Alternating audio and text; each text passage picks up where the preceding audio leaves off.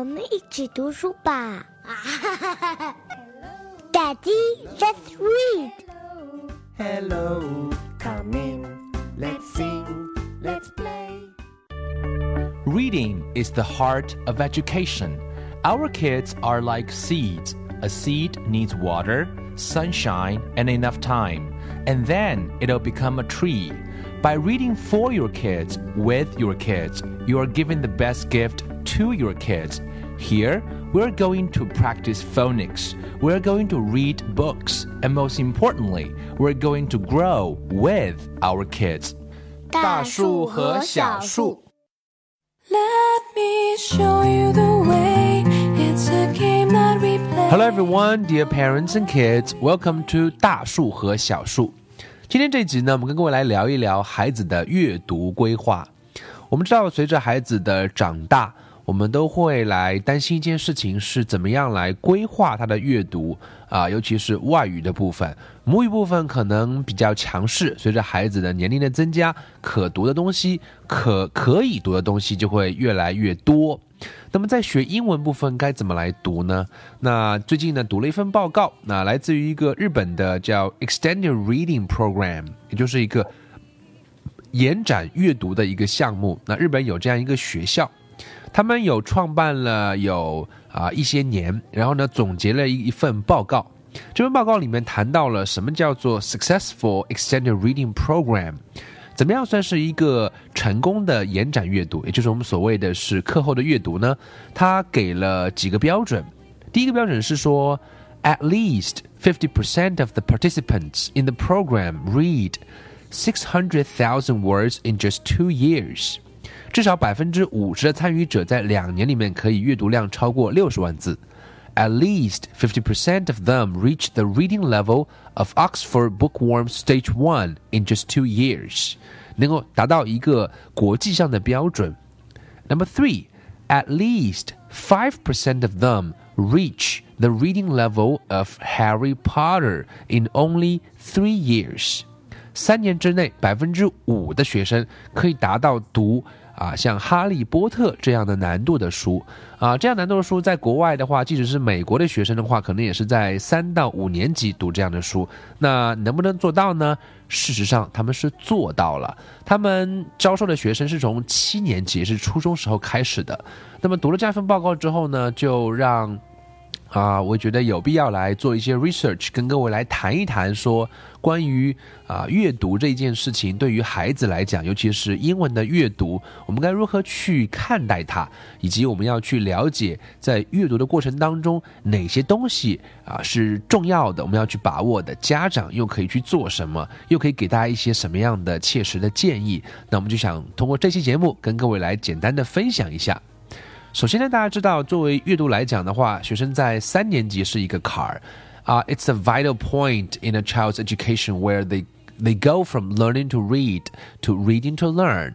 那这个点可能是会导致让孩子能不能转化啊，从我们学习怎么读，到他能够去通过阅读来学习。啊、我想学英文也是一样的，越早的把它转换成啊资讯的获取，那我想就会越有利。啊、b e i n g able to read is one of the most important skills a person can have, and a child's reading level in third grade gives a good indication of their future success. 啊、每一个成年人也是一样的。那我想，对于一个孩子将来的发展、将来的各方面的良性的循环的产生，啊、三年级可能是一个很重要的点。为此，我们当然做的越早就越好了。那么，首先，呃，怎么样的量才是合适的呢？什么样的目标才是合适的呢？我想目标应该已经很明确了，就是 reach the reading level of Harry Potter。对于孩子来讲，我们想一个孩子如果可以拿起《哈利波特》的原版可以读起来的话，我我想就应该就预示着一个啊、外语阅读的一个啊、成功的里程碑，这是一个目标。那为了这个目标，如果今天孩子是上幼儿园，那么是不是可以开始读了呢？Of course，当然是循序渐进。那怎样的量是合适呢？啊、以小学一年级来讲的话，啊、以我个人的经验来讲的话，啊、今年准备跟我家儿子大概是五岁半、六岁不到一点点的话，我想我算一下，大概一年可以陪他读到十万字的阅读量啊，应该是不是不可能的。这里面包括了有大量的绘本，我们一年大概会读到五十本以上的原版绘本，啊，多的话可能到一百本，啊，然后会读分级读物，啊，会完成啊大概 ten level，啊大概有十个级别，那十万个字我测算过一下，基本上不是问题。那么大概我们应该怎么去做？然后它里面的重点又是什么呢？其实，在阅读的过程当中，它要发展好几种能力。第一种呢，这种能力叫做 the ability to manipulate and notice sounds in words。在孩子还很小的时候，我们更多的是我们朗读给他听，所以越小的孩子，从两岁开始，甚至从一岁开始，让孩子有阅读的感受、习惯。然后呢，给他去读，他一开始关注的只是声音，这跟学母语是一样的道理。他能够有能力去啊控制那个声音啊，我想那就是一个一种一种 awareness 是非常非常重要的。第二个呢叫 phonics。Phonics 的意思是 having knowledge of relationship between written letters and sounds。这个呢，比上比之前呢要进了一步。这一步呢是让孩子能够知道一个啊语言的声学发音的原理。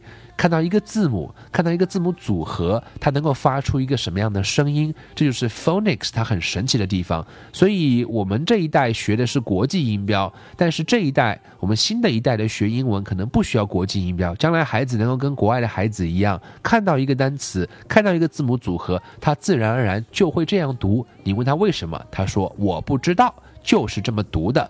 这就是 phonics 经过大量的训练之后会产生的效果，这也是在读啊绘本分级读物，包括一些 phonics 专门的训练的书籍的时候达到了一个效果。第三个，让孩子能够学会阅读很重要的当然是 vocabulary，就是词汇量。词汇量的意思就是 the ability to understand the meaning of words in reading and written and spoken language。这需要有多重管道的输入，包括平时他有从简单的啊分级读物，就是一页书只有一个字，一页书一个字，到一页书可能是两个字，一页书一句话，一页书两三句话，一页书三四句话，这样逐渐的能够去架构啊，配合上图片，因为这样的书在一开始的时候，前面的五集。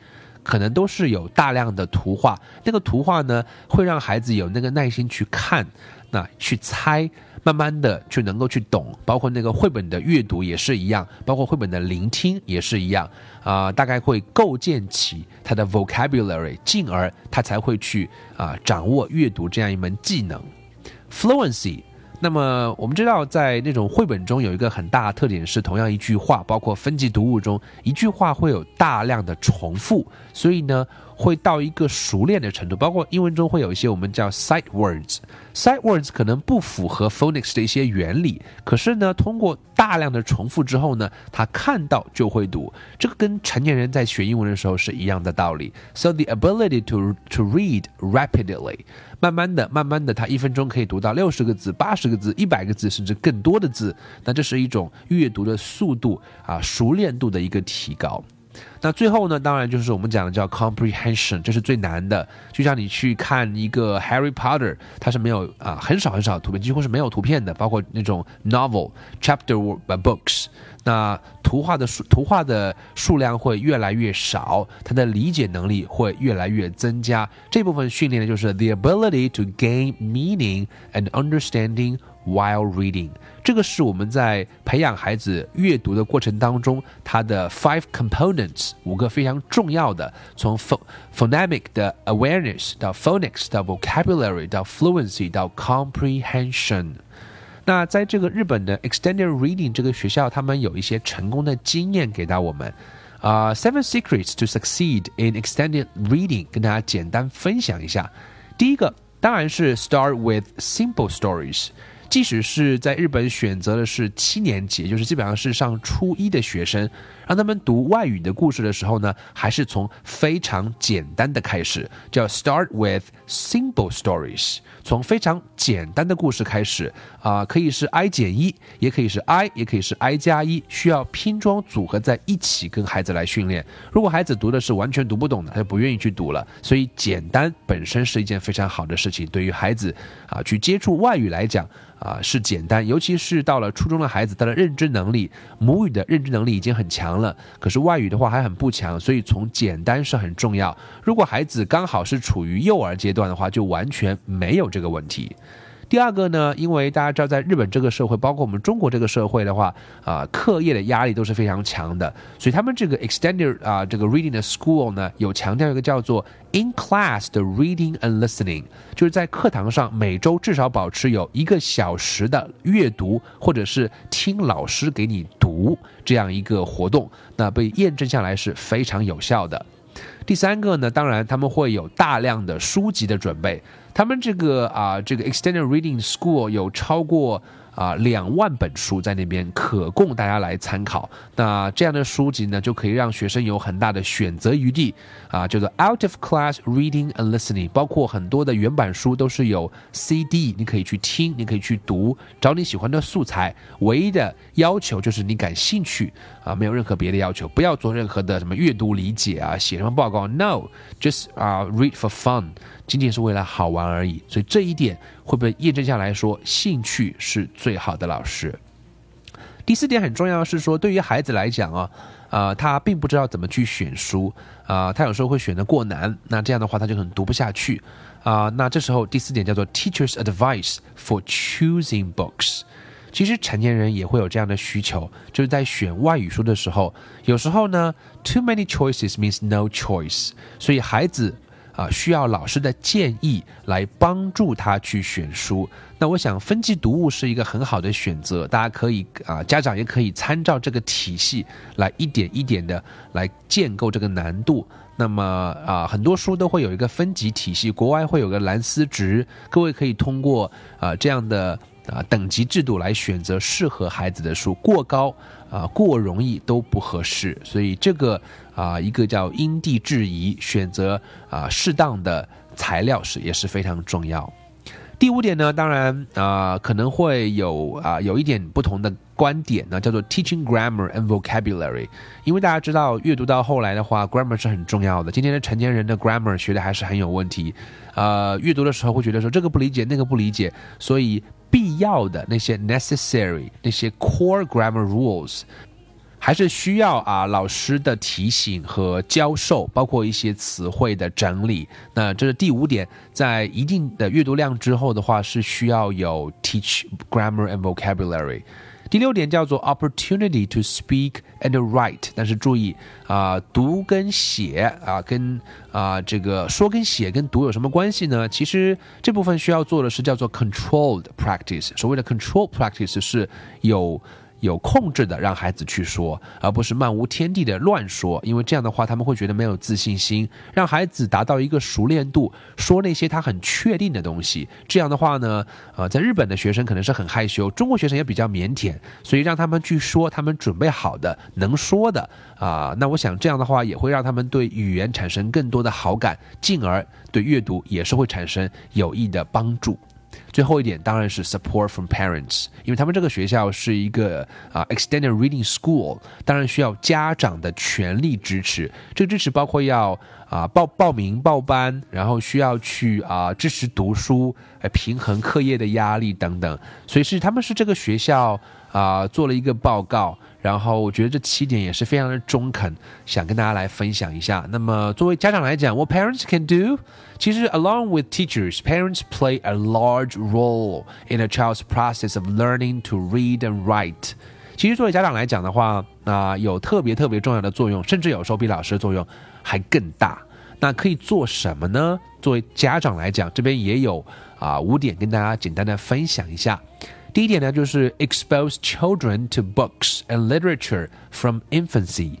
对孩子来讲，越早的接触各种各样的书籍、文学作品，一定是越早越好。一岁、两岁、三岁能够养成翻书，能够坐下来五分钟、十分钟、十五分钟，那就是一个非常好的事情。这样的习惯的培养，这样的家庭文化的建立，都会让孩子在后期对于书的认知产生特别重要的影响。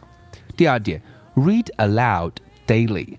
对孩子来讲，他需要他有这个权利每天听爸爸妈妈跟他读故事书听。所以爸爸妈妈如果英文还可以的话呢，养成习惯，每天跟他读上几本，五分钟、十分钟都没有问题，只要保持一个习惯就可以。Give them time to enjoy books by themselves。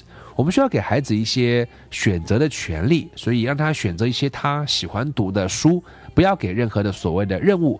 你就挑吧，看什么五分钟、十分钟、十五分钟，你愿意挑什么就看什么就好了。所以家里面需要能够有定期的预算去购买一些原版书和分级读物啊。我们也知道这样的书确实不便宜，但是呢，啊，对于孩子来讲，这是一个非常非常重要的一个养分和环境。Visit the library regularly。如果买书不可能买太多的话，图书馆当然就应该定期去啦。所以这个也不难理解。最后一点，家长可以做什么呢？叫 point out print around them。今天我们的生活的世界里面会充斥着英文，所以在任何时候看到什么英文就可以指一指。可能在吃零食的时候啊，上面也会有英文。在这个啊出去玩的时候，有很多的标志，看到英文就指一指，就说一说，养成这样的习惯，孩子在不经意间也许都能够学到不少。所以这些都是啊，我想作为家长来讲啊，我们应该去思考啊，培养孩子的阅读能力、阅读规划、阅读习惯啊，以及阅读的目标啊，一点一点的结合，我想都是非常的重要的。另外呢，大树和小树啊，我们的绘本全年的阅读班也正在啊招募当中。各位有兴趣的话呢，可以啊可以来看一看啊。然后呢，有兴趣的话可以加入我们。我们一年呢每周会跟各位来读一本绘本，英文原版的绘本，然后每周会唱一首英文歌，在不知不觉中啊学习英文，也许对孩子来讲是家长可以送给他的最好的礼物。OK。So that's it for today's episode, and I hope you enjoy it. Let me show you the